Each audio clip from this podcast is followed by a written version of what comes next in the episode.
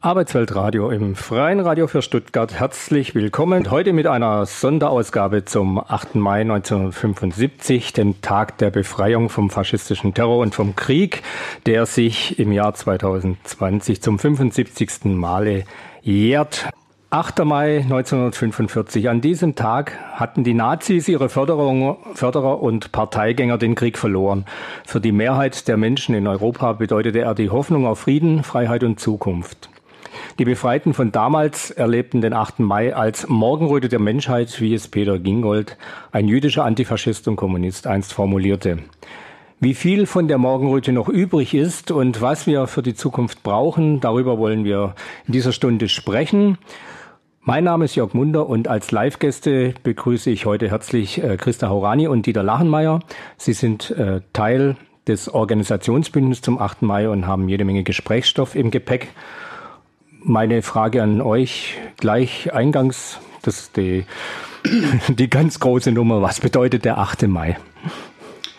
Ja, ich glaube, äh, besser als Peter Ginkel, den du gerade zitiert hast, äh, mit der Morgenröte der Menschheit kann man es eigentlich gar nicht äh, sagen, weil diese Morgenröte beinhaltet ja äh, mindestens zweierlei, nämlich erstens die, die Freude und die Hoffnung über diese äh, Befreiung äh, und gleichzeitig aber auch äh, die vergangene Nacht.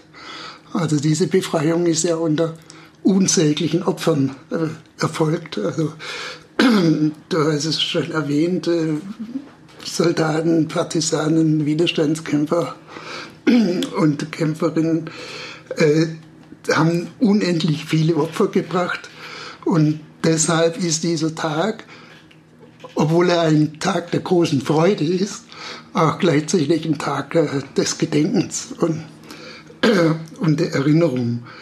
Und es ist ein Kampftag, weil dieser Tag sagt uns heute oder gibt uns heute einen ganz klaren Auftrag, nämlich der heißt, nie wieder Faschismus, nie wieder Krieg. Wir die wir heute leben, müssen alles tun, dass sich Ähnliches in dieser Geschichte äh, nicht wiederholen kann, dass diese Opfer nie wieder erbracht werden müssen. Und äh, das sollte schon einige Mühe und einige Anstrengung und auch äh, wert sein und auch unseren, unseren Kampfgeist an diesem Tag äh, beleben. Ja, vielleicht noch zu diesem Begriff äh, Tag der Befreiung von Krieg und Faschismus äh, ist ja ein Begriff, der nicht um, umstritten war und der sich ja auch erstmal in der Nachkriegsgeschichte hat durchsetzen müssen. So hat zum Beispiel der Kohl 1984 noch gesagt, er wisse gar nicht, was er am 8. Mai denn feiern solle. Also für ihn war es natürlich eine Niederlage. Äh, und es ist erst 1985, also 40 Jahre nach Kriegsende, zum ersten Mal von einem Repräsentanten der BRD, also damals äh, vom Bundespräsident Weizsäcker, äh, der Tag als Befreiung vom Nationalsozialismus bezeichnet worden. Und er war auch der erste Repräsentant, der den antifaschistischen Widerstand in seiner ganzen politischen Breite gewürdigt hat. Er hat auch den kommunistischen Widerstand gewürdigt. Das war damals in Westdeutschland äh, also wirklich ein Novum. Ähm, das war neu, dass äh, sowas äh, von, von einem politischen Repräsentanten so äh, bezeichnet wurde. Aber es gibt ja auch ähm, wieder andere Tendenzen, äh, die immer wieder diese Begrifflichkeit und diese Bedeutung des Tages ein Stück weit äh, nach hinten drängen wollen. So hat zum Beispiel 95 dann, also beim 50. Jahrestag der Befreiung, die FAZ ähm, den 8. Mai wieder total uminterpretiert ähm, und hat ihn genannt als Tag äh, des Beginns des Vertreibungsterrors. Und die AfD heutzutage, die sagt natürlich auch, äh, sie will diesen Tag nicht länger als Tag der Befreiung äh, benannt wissen, bezeichnet wissen. Und Björn Höcke, der Rechtsaußen von der AfD, ähm, der sagt, ähm, man muss sich vom deutschen Schuldkult verabschieden. Also da sieht man, wie die Angriffe auf die Bezeichnung von diesem Tag aus unterschiedlichsten Richtungen in den ganzen Jahrzehnten immer wieder erfolgt ist. Es gibt ja auch verschiedene Deutungshochheiten. Im Übrigen ist es, glaube ich, äh, nicht ganz zufällig gewesen, dass Richard von Weizsäcker ja, das, wie soll ich sagen, sich das Thema rausgesucht hat. Also er war ja nun wirklich auch kein Repräsentant des Widerstands, äh, aber er hatte damit im Grunde ja auch eine Chance geboten, sich selber politisch, äh, also jetzt nicht sich, aber ja Deutschland äh, reinzuwaschen, indem er sagt, äh, hier wir, wir stellen uns dem. Frage ist, ähm, ist nicht der Streit jetzt aktuell auch oft um die Deutungshoheit des 8. Mai? Gleichzeitig die Frage, wie stellen wir uns? Stellen wir uns, indem wir sagen, äh, wie, wie ihr es jetzt beschrieben habt, also es ist eine Mahnung und wir müssen nach vorne schauen, oder stellen wir uns, indem wir sagen, Moment mal, äh, das ist äh, ein, ein Tag zur Erinnerung an die unterschiedlichen Opfer, äh, mehr oder weniger äh, präsent benannt. Also ich stelle gerade fest, wir erleben da eine ziemliche Diskussion eigentlich drum, was der 8. Mai sein soll. Ja, also ich, ich habe gerade gesagt, äh, für mich ist der, ist der 8. Mai, also die Erinnerung an den 8. Mai, das ist eigentlich ein, ein, ein Kampfauftrag äh, für heute, also äh, für demokratische Verhältnisse und für Frieden und Abrüstung. Also wir haben, wenn man diese, diesen, diesen Kampf um die Deutung noch mal ein bisschen vertieft, wir haben im letzten Jahr eine Entschließung des Europaparlaments äh, die besagt, dass äh, der Zweite Weltkrieg äh, praktisch in Einvernehmen zwischen dem Hitlerfaschismus und der Sowjetunion begonnen worden ist. Also eine Geschichtsklitterung, eine Parlamentsbeschluss gewordene Geschichtsklitterung, ja, eigentlich ohne Beispiel. Äh, jeder weiß, dass äh, der deutsche Faschismus von Anfang an auf diesen Krieg äh, gegen die Sowjetunion hingearbeitet hat, dass Hitler in seinem Buch Mein Kampf schon in den 20er Jahren den Lebensraum im Osten reklamiert hat, dass die es gibt unzählige Dokumente, dass die, die, der deutsche Faschismus seit 1933 auf diesen Krieg gegen die Sowjetunion äh, hingearbeitet hat. Und nun kriegen wir das serviert als, wie gesagt, Parlamentsbeschluss äh, äh, gewordene Geschichtsklitterung. Äh, warum? Weil wir gleichzeitig einen, äh, gerade jetzt wäre eigentlich die Zeit äh, eines geplanten Manövers namens Defender.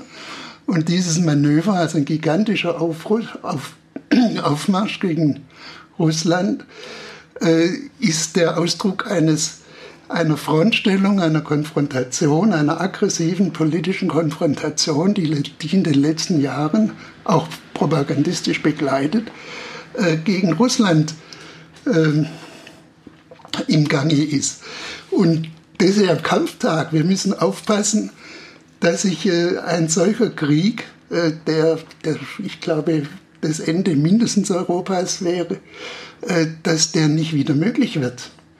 Nun sind aber 75 Jahre zwei Generationen an Menschen. Wir, sag ich mal, gehören zu derjenigen, die zumindest noch Eltern gehabt haben und Zeitzeugen kennen, die, äh, die unmittelbar betroffen davon waren, von dieser Zeit, also die äh, äh, eine, eine Beziehung dazu hatten, im Guten wahrscheinlich nicht, meistens im Schlechten.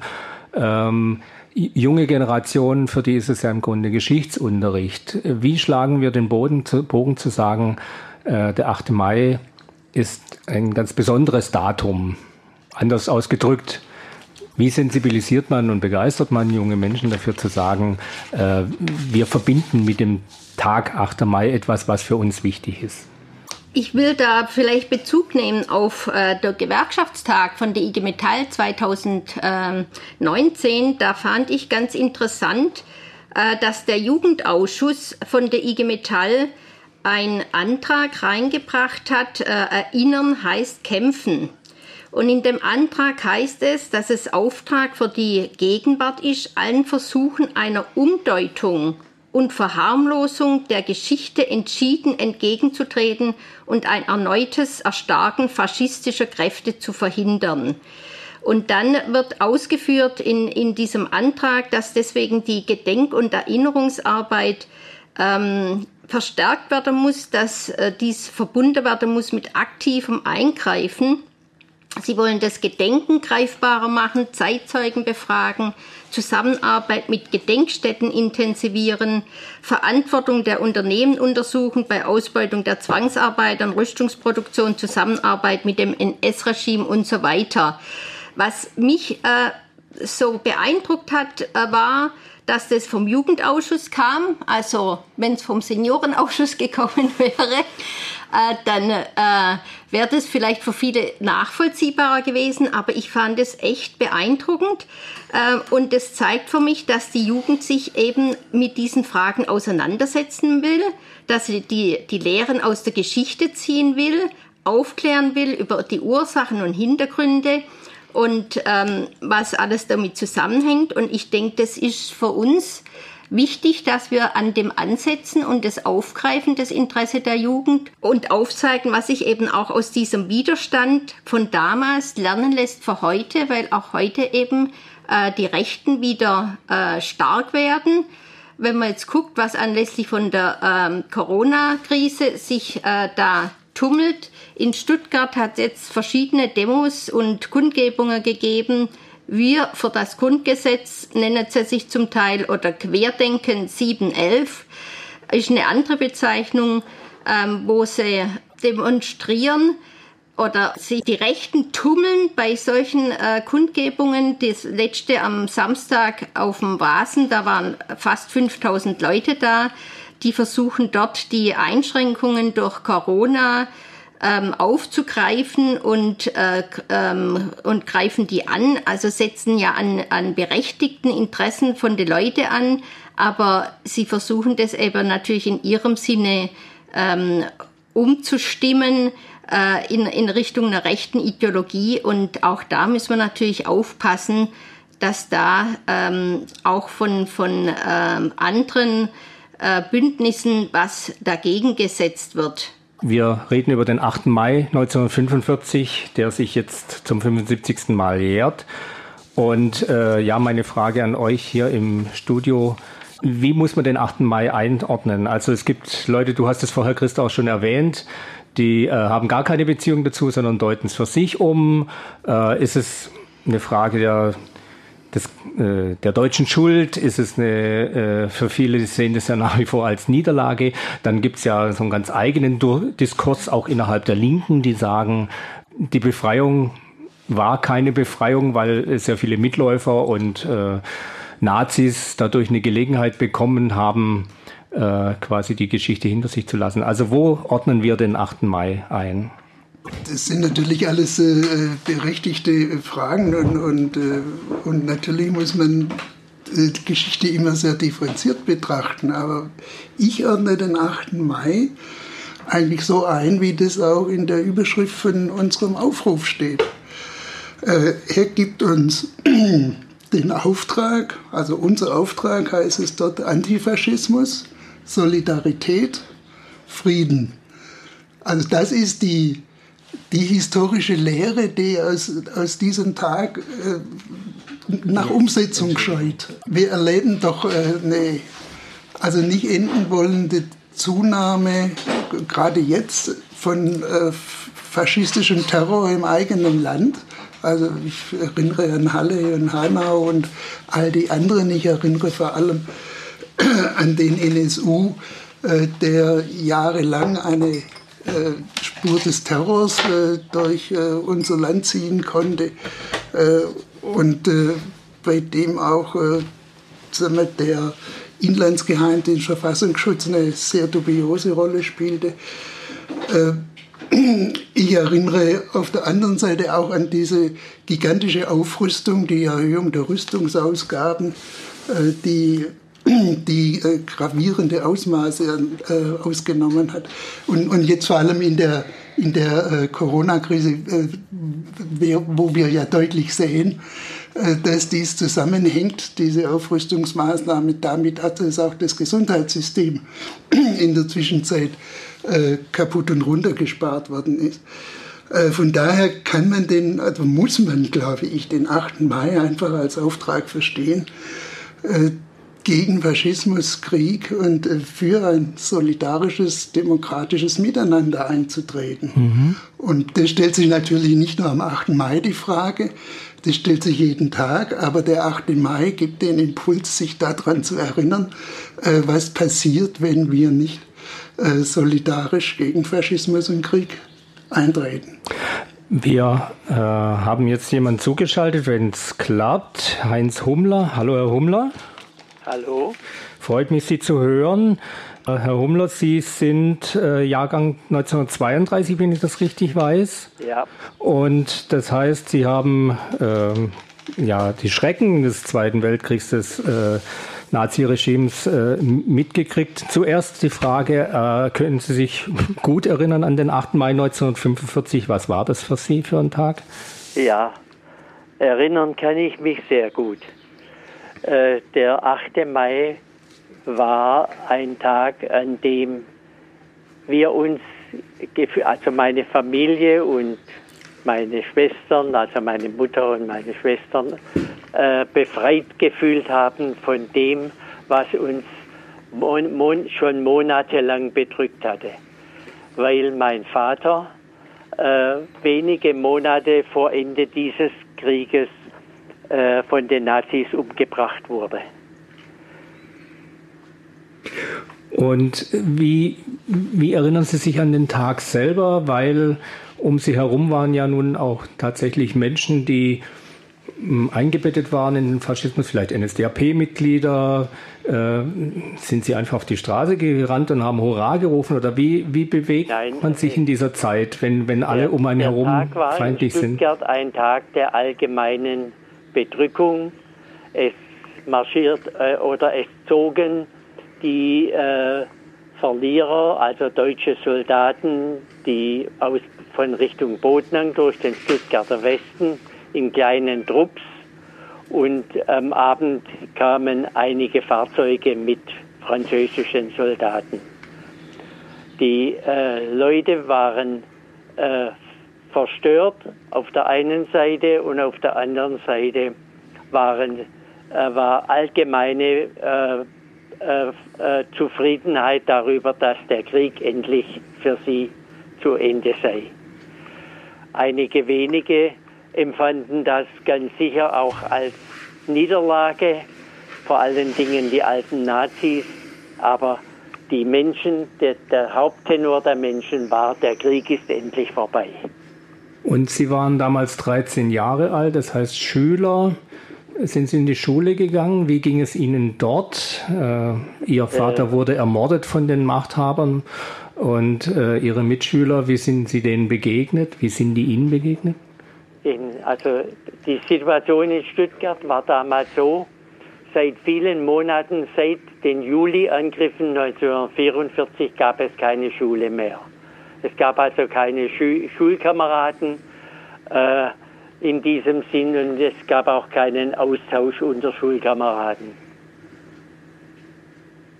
Mhm. Also Sie waren im Grunde mit der Familie und Ach, Ihrem Schmerz und äh, allein. Gefühl allein. Ähm, was haben Sie für Lehren direkt danach daraus gezogen? Also die, äh, die erste Lehre war die, äh, dass das nie wieder passieren darf. Mein Vater, der, das Urteil des Volksgerichtshofs für meinen Vater lautete, war, äh, lautete am Anfang, mein Vater und sein Freund Max Wagner seien alte Kommunisten und seien deshalb zum Tode zu verurteilen. Und das hat mich äh, geprägt, auch in der, in der, in der, in der Entwicklung danach, nach 1945, weil ich aufmerksam beobachtet habe, ob es wirklich so, so ist, dass Lehren aus dieser Vergangenheit gezogen würden. Und haben Sie das so erlebt oder Wie war Ihr, Ihre Erkenntnis daraus? Ich habe erlebt, dass viele äh, Leute, also Freunde meines und Gesinnungsgenossen meines Vaters, die ich kennengelernt habe aus den KZs, aus den Zuchthäusern, zurückkamen und dann Hand angelegt haben in den Arbeitsausschüssen in Stuttgart äh, zum Beispiel, um äh, die Versorgung der Bevölkerung wieder in Gang zu bringen. Aber ich habe auch erlebt, dass vom ersten Tag an die Ausreden für das Verhalten und für die Verbrechen der Nazis sich immer mehr verstärkt haben. Was sind denn Ihre Lehren jetzt nach 75 Jahren? Also meine, meine Lehrmeister in der Betrachtung der Geschichte waren Leute wie Willy Bleicher und Walter Vielhauer, die ja berühmt sind aus der Geschichte mit dem Kind, in Buche, das sie in Buchenwald versteckt halten, hatten. Ein Willy Bohn, Stadtrat in Stuttgart, Alfred Hauser, der Vorsitzende der VVN, Julius Schätzle, der mit der Cap Arcona in der Kieler Bucht äh, von den, auf diesem Gefängnisschiff bombardiert wurde von den Engländern, oder Otto Wahl, die, äh, der in Mauthausen, in dem Steinbruch von Mauthausen als Gefangener war und, und die alle später aktiv am sogenannten Wiederaufbau teilgenommen haben. Möchte noch gern eine Lehre ja, äh, noch, die ich für, für jetzt und aus damals gezogen habe, ist die, dass Kriege nicht ausbrechen, sondern Kriege im Interesse von Profit und im Interesse der Bereicherung von ganz bestimmten Leuten gemacht werden und auch vorbereitet werden. Und das, meine ich, ist die Hauptlehre, die es gilt zu ziehen dass, dass das nie wieder geschieht. Vielen Dank, Herr Humler. Das äh, lebendige Erinnern von Heinz Humler haben wir ja gerade gehört und er hat ja auch jetzt zum Schluss gesagt, es ist ihm das Wichtigste, gegen den Krieg zu mahnen. Wie sieht es denn bei euch aus? Was ist für euch die wichtigste Lehre, die ihr oben anstellen würdet? Also ich will vielleicht noch mal ansetzen an, an dem Satz von, von, von Heinz Humler, äh, dass Kriege gemacht werden und nicht einfach so entstehen. Ähm, vielleicht ein Blick in die, in die 30er Jahre, wie war die Situation äh, damals, äh, warum ist der Faschismus entstanden überhaupt, wie, wie konnte das zu dieser äh, Herrschaftsstruktur kommen. Ähm, da muss man eben feststellen, dass damals das äh, kapitalistische System wirklich ganz tief in einer Krise gesteckt hat.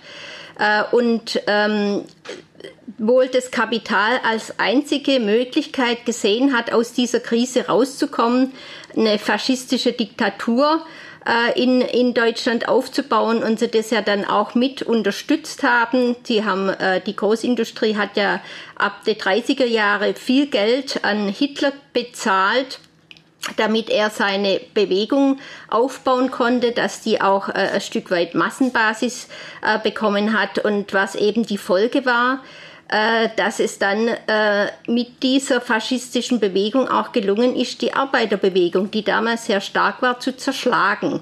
Und zwar sowohl die revolutionäre Arbeiterbewegung als auch die reformistische Arbeiterbewegung ist ja damals zerschlagen, zerschlagen worden. Und somit ist natürlich auch ähm, den Arbeitern ähm, ihr, ihr Mittel aus der Hand genommen worden, sich zu wehren. Die Löhne konnten radikal gesenkt werden, die Rechte wurden abgebaut, demokratische Rechte, Gewerkschaftsrechte und so weiter, der Arbeitstag ausgedehnt worden und so weiter. Das war natürlich mit einem faschistischen System viel leichter, wie wenn es eine parlamentarische Demokratie gewesen wäre. Und ähm, die, das Kapital wollte ja unbedingt auch ähm, ihre Rohstoffquellen sichern, sie wollten Absatzmärkte kriegen, das heißt äh, über Krieg eben sich andere Länder untertan zu machen und ähm, dabei hat ihnen natürlich äh, dieses faschistische Regime geholfen. Und das waren natürlich diese, diese Ursachen, dass der Krieg gemacht wurde, nicht einfach aus dem Nichts so entstanden ist. Diese ökonomische Hintergründe und diese Interessen äh, des Kapitals und ein Mittel, woraus sie sich natürlich bedient haben, das war dieser Massenterror, ausgeübt von der SA, von der SS, von der Blockwarte und so weiter. Das waren Schlägertrupps, die haben mit ihrer, ihre, ähm, ihrer Gewalt Angst und Schrecken verbreitet, haben die Existenznöte von den Menschen ausgenutzt, weil es war ja Massenarbeitslosigkeit damals. Und all das ähm, haben sie eben genutzt, um diesen, diesen Weltkrieg dann auch äh, vom Zaun zu brechen.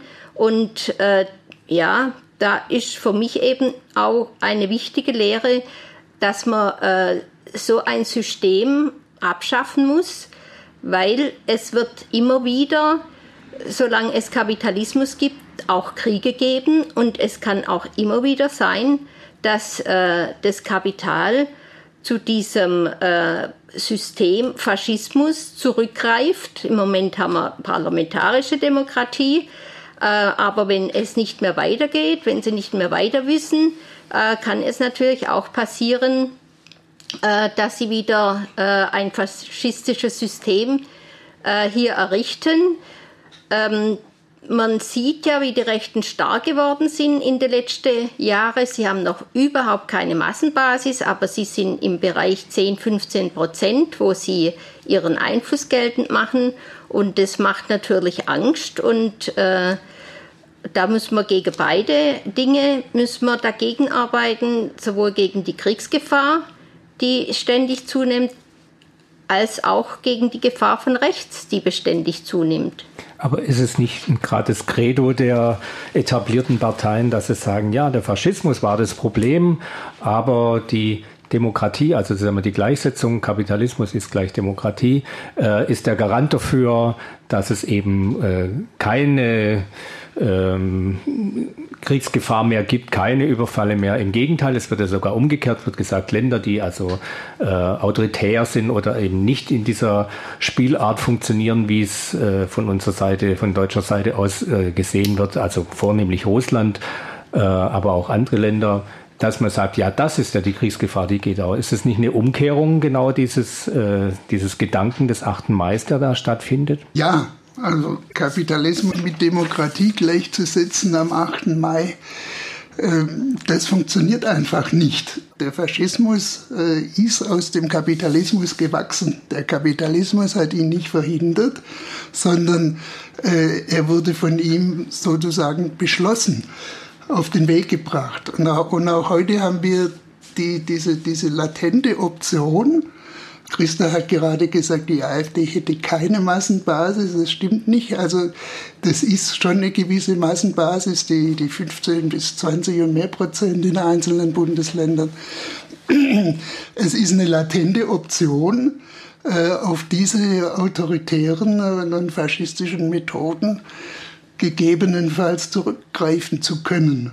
Deshalb äh, muss man sich dagegen wehren. Deshalb muss man äh, Solidarität und, und, demokratische und soziale Rechte, äh, die muss man täglich stärken. Deswegen, stärken. Deswegen brauchen wir auch so dringend äh, eine Gewerkschaftsbewegung, die offensiv auch sich diesen, diesen Auseinandersetzungen stellt.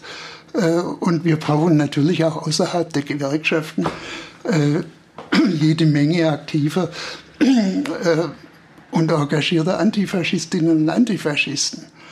So, das äh, muss so sein. Bloß vor dem Hintergrund fällt mir noch ein, es gibt ja meine Organisation, die Vereinigung der Verfolgung des Naziregimes, äh, die auch Heinz Hummler gerade eben äh, genannt hat und viele der, der, der Widerstandskämpfer, die da auch nach 45 drin aktiv waren. Und diese diese VVN-Bund der Antifaschisten macht seit Kriegsende, äh, also bemüht sich gegen Faschismus und alle Anfänge von Faschismus, da sind wir schon leider ein Stück weiter, anzukämpfen. Und just äh, Ende letzten Jahres äh, wurde ihr die Gemeinnützigkeit entzogen. Also das sind doch, das sind doch Schritte auf einem Weg, der alle Alarmsignale sozusagen bei uns äh, Demokraten, Antifaschisten, Friedensfreunde äh, zum Schrillen bringen muss. Und äh, deswegen nehmen wir auch diesen 8. Mai zum Anlass, auf solche Dinge aufmerksam zu machen und dagegen äh, Gegenwehr zu organisieren. Ich glaube, das ist einfach äh, ganz dringend notwendig. Arbeitsweltradio im freien Radio für Stuttgart. Unser Thema heute 75 Jahre 8. Mai, Tag des Kriegsendes, Tags der Befreiung von faschistischem Terror und von Krieg. Und meine Studiogäste Christa Urani und Dieter Lachenmeier. Äh, wir betrachten gemeinsam unsere Gedanken zu diesem Tag, aber es gibt ja auch äh, einen, einen realen Ausfluss davon. Was äh, ist denn geplant in Stuttgart zum 8. Mai? Ist denn was geplant? Ja, es ist einiges geplant. Also wir wollen natürlich der Opfer des Zweiten Weltkriegs gedenken ähm, und äh, den antifaschistischen Widerstand ehren. Und das wollen wir sichtbar machen am Mahnmal für die Opfer des Faschismus. Wir wollen dort Blumen und Grenze niederlegen und über Transparente natürlich auch unser Anliegen sichtbar für alle machen. Es wird der Musiker Michael Hecht auftreten. Er wird, ähm, es wird weitere Musik- und Wortbeiträge geben in Form von einer Toncollage vom Band. Ähm, wir haben die Aktion extra äh, wegen äh, den Corona-Schutzmaßnahmen ein Stück weit so geplant, dass man keine große äh, Kundgebung jetzt durchführt mit äh, vielen Menschen an einem Platz, sondern dass man in der Zeit zwischen 17 und 19 Uhr vorbeikommen kann, dort äh, Blumen niederlegen kann oder Grenze niederlegen kann. So ist eben auch älteren Menschen möglich teilzunehmen. Und es ist eben am 8. Mai oft so, dass gerade die älteren Menschen äh, diesen Tag gerne äh, nutzen, um eben zum Ausdruck zu bringen, dass äh, für sie dieser Tag äh, ein Tag der Befreiung von Krieg und Faschismus war.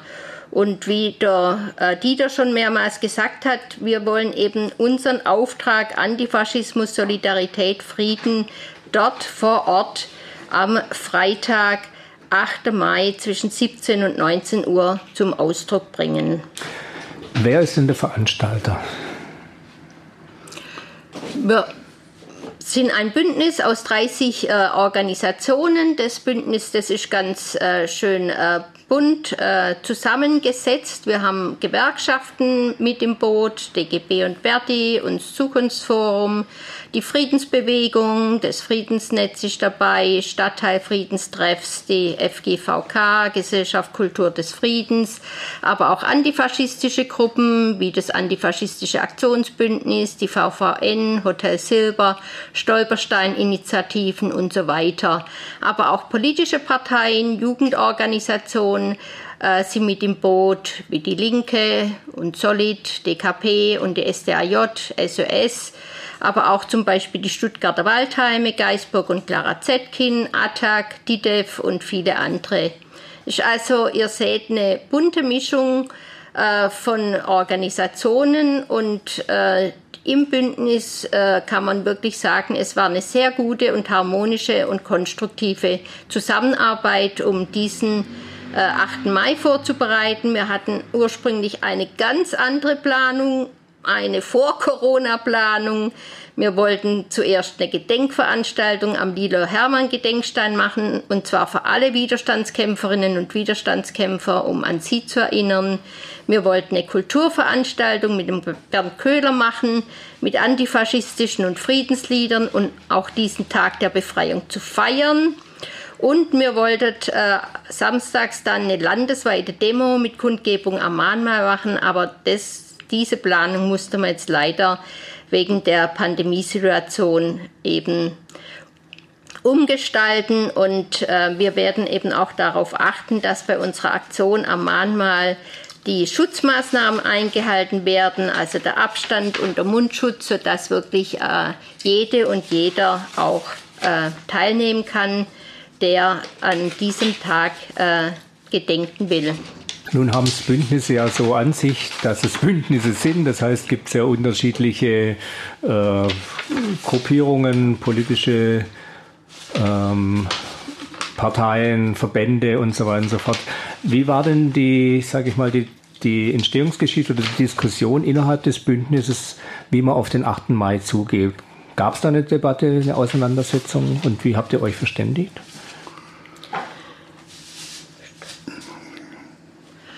Ähm, also man hat schon ähm, Ende letzten Jahres angefangen zu diskutieren, äh, dass äh, der 75. Jahrestag äh, was Besonderes sein muss, dass man da nicht nur das Übliche macht, äh, kleine Kundgebung und einen Kranz niederlegen, sondern dass man was Größeres machen will. Deswegen hat man auch zum Beispiel diese landesweite Demo äh, geplant und da war eigentlich eine, eine große Übereinstimmung, das so zu machen und auch äh, den Aufruf, den wir dann bereits Anfang des Jahres diskutiert hatten, war eigentlich äh, so, dass eine große Übereinstimmung über die, die Inhalte ähm, des Aufrufs da war. Also es gab jetzt so viel widersprüchliche Einschätzungen nicht, aber es sind halt auch zum Bündnistreffen die gekommen, die in unserem Sinne Tag der Befreiung von Krieg und Faschismus zusammenarbeiten wollten und andere Kräfte, die eingeladen waren. Wir haben ja auch zum Beispiel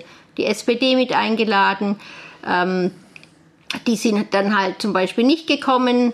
Ähm, aber die Kräfte, die im Bündnis gearbeitet haben, die haben eigentlich mit einer großen Einmütigkeit gearbeitet. Ich, ich wollte noch etwas sagen zum Stichwort landesweit. Also das hat noch nicht geklappt, hat Christa erzählt, mit einer äh, landesweiten oder überregionalen Demo in Stuttgart. Aber es gibt viele andere Städte in Baden-Württemberg, in denen morgen am 8. Mai oder auch am Samstag äh, Aktionen in diesem selben Sinne, den wir heute besprochen haben, äh, stattfinden. Ich kann die jetzt nicht alle aufzählen, aber ihr kommt alle sicher irgendwie ins Internet und also in jeder besseren Stadt in Baden-Württemberg wird es äh, leider Corona beschränkte Aktivitäten zum 8. Mai geben. Gab es denn in den letzten Jahren auch schon äh, Veranstaltungen oder Bündnisse dazu? Ja, wir als VVN und, und, und in Bündnissen haben eigentlich jeden Jahrestag äh, des 8. Mai äh, begonnen in Stuttgart, begangen. In Stuttgart naturgemäß am, am, am Mahnmal für die Opfer des Faschismus am Alten Schloss. Äh, also wurde in, in jedem, an jedem 8. Mai äh, von äh, uns ein Kranz niedergelegt und, und äh, unsere Forderungen auch benannt äh, unter dem Stichwort Nie wieder Faschismus, nie wieder Krieg. Wir haben an den runden Jahrestagen, also zuletzt äh, vor fünf Jahren, am, am, am 70. Jahrestag, immer größere Aktionen gemacht, etwa so, wie wir es zu diesem 75. Jahrestag ursprünglich auch vorhatten. Äh, vor fünf Jahren gab es eine große Bündnisdemonstration in einem ähnlichen Bündnis wie heute durch Stuttgart. Wir haben den 8. Mai immer begangen. Äh, und es war immer äh, natürlich äh, durch die Geschichte ändert es sich, aber ich bin ja jetzt auch nun schon länger äh, in antifaschistischen Zusammenhängen aktiv.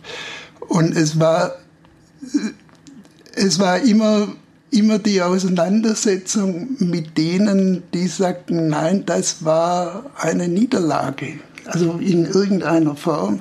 Es war immer nicht klar, es war nicht immer klar, dass auch für Deutschland der 8. Mai ein Tag äh, der Befreiung und, und im Grund der Freude ist, äh, der die Zukunft überhaupt erst ermöglicht. Äh, wobei bei einer möglichen Zukunft kommt es immer darauf an, jeden Tag, wie wir sie gestalten.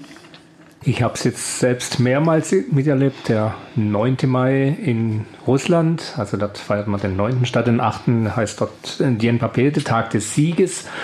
Und also das gängigste, was wir natürlich in den Medien kennen, ist die Militärparade in Moskau. Das ist aber eine Sache, die auch nur in Moskau stattfindet und nicht unbedingt in Russland. Also kleinere Paraden gab es. Aber seit circa zehn Jahren hat sich dort eine Bewegung breit gemacht. Sie heißt Besmiatny Polk, äh, unsterbliches Regiment, bisschen pathetisch. Und äh, das Besmiatny Polk, das ist die Bevölkerung. Und die geht an diesem 8. oder 9. Mai auf die Straße stellvertretend für ihre Vorfahren, für ihre Eltern, Großeltern. Jede Familie hat Menschen, die beteiligt sind, gewesen sind oder Opfer waren oder gestorben sind im Zweiten Weltkrieg. Und sie machen nichts anderes als eine Tafel, heißt auf Russisch Ständer, von dem deutschen Wort wahrscheinlich abgeleitet. Äh, also ein, ein, ein Stab mit einer Tafel oben zu tragen, wo eine hochgezogene Fotografie derjenigen des Großvaters oder Vaters oder wie immer abgebildet wird. Äh, ich habe es in St. Petersburg miterlebt. Es sind dort über eine Million Menschen auf der Straße. Es ist keinerlei staatliche Organisation. Die Veranstaltung im Übrigen ist ähm, privat organisiert und die einzige Bedingung ist, man kommt und trägt seine Vorfahren mit. Und das Ganze ist eine ganz äh, besondere Mischung aus Familien, fest, muss man schon sagen. Es sind Kinder dabei, alte, äh, sofern sie noch laufen können. Ansonsten sitzen die an der Seite, kriegen Blumen ohne Ende. Und die Leute, in der Regel singen sie immer dieselben Lieder, Katjuscha oder Mai Organiok oder dergleichen. Ähm, aber der Charakter ist, dass die, dass die Menschen sagen, also das, was du vorher angesprochen hast, Dieter, dieses, äh, wir müssen die Befreiung feiern. Es ähm, äh, hat sich dort aus meinem Eindruck heraus sehr wohl manifestiert innerhalb der Bevölkerung. Irgendwie kriegen wir das in Deutschland nicht hin. Hier gibt es immer so einen deutschen Gen, wo man sagt, naja, also du hast es vorher erwähnt, für manche ist es tatsächlich eine, eine Niederlage. Ja, also man darf nicht vergessen, dass der Faschismus in Deutschland seine, äh, seine brutalste Form gewonnen hat und dass der Krieg von, äh, vom deutschen Faschismus angezettelt worden ist. Und zwar nicht nur von einem einzigen Faschisten namens Hitler, äh, sondern mitgetragen worden ist von sehr, sehr vielen Deutschen. Und man darf auch nicht vergessen, dass es tatsächlich die deutsche Wehrmacht war, die tatsächlich an diesem Tag eine äh, Niederlage erlitten hat und die die Menschen in Deutschland äh, voller Angst natürlich auch gewartet haben, was, was passiert nun mit uns? Wie, wie geht es weiter? Werden sie uns bestrafen? Wen werden sie bestrafen? Äh, das, das darf man nicht vergessen. Natürlich sind wir in diesem Land, haben wir eine besondere äh, Situation. Und deshalb ist es so wichtig, dass wir Antifaschistinnen und Antifaschisten uns an diesem Tag äh, zu Wort melden. Auch wir sind alle befreit worden. Wir haben eine Zukunft gewonnen. Äh, so, und das äh, können wir an diesem Tag, glaube ich, äh, sollten wir an diesem Tag ausstrahlen. Und wir haben eine Aufgabe damit übernommen. Ja, vielleicht nur noch eine kurze Anmerkung, äh, was du gerade gesagt hast, Jörg, mit Russland. Also man muss da einfach im Kopf haben, in, von der, äh, es ist von der russischen Bevölkerung ein Opfer äh, zu beklagen gewesen von 27 Millionen Menschen. Und äh, dass dort natürlich dieser Tag ein, eine ganz andere Würdigung erfährt angesichts dieser Opfer, äh, ist natürlich äh, nachvollziehbar. Und äh, ich denke, wir müssen auch an dem Tag immer wieder auch die Dankbarkeit zum Ausdruck bringen gegenüber der Roten Armee, die eben äh, dafür gesorgt hat, dass äh, der, der Faschismus zerschlagen wurde und der Krieg beendet wurde. Das geht auch leider oft unter. Äh, das Dankeschön an die Rote Armee, dass sie das gemacht haben. Und es wird hier auch oft nicht ähm, so wahrgenommen, dass wirklich die, das russische Volk 27 Millionen Menschen geopfert hat dafür. Aber gut, ähm, wir äh, wollten noch äh, auf äh, was äh, Besonderes hinweisen. Und zwar gibt es eine äh, Petition ähm, von der Esther Becherano ähm, initiiert. Äh, da geht es um, ähm, dass der 8. Mai ein äh, Feiertag äh, werden soll. Ähm, Die Esther Becherano war, ist auch eine ähm, Betroffene. Sie ähm, war sehr lange im, im KZ und äh, hat es aber äh, überlebt, ist heute schon wie alt, über 90, gell? Äh, ja, ich glaube 93. Ja, 93, aber immer noch politisch aktiv. Und sie hat die Petition gestattet, 8. Mai zum Feiertag machen.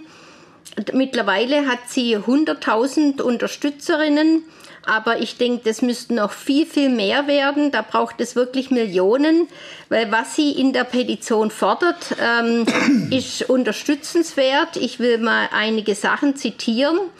Ähm, sie sagt, ich fordere, der 8. Mai muss ein Feiertag werden, ein Tag, an dem die Befreiung der Menschheit vom NS-Regime gefeiert werden kann. Das ist überfällig seit sieben Jahrzehnten und hilft vielleicht endlich zu begreifen, dass der 8. Mai 1945 der Tag der Befreiung war, der Niederschlagung des NS-Regimes.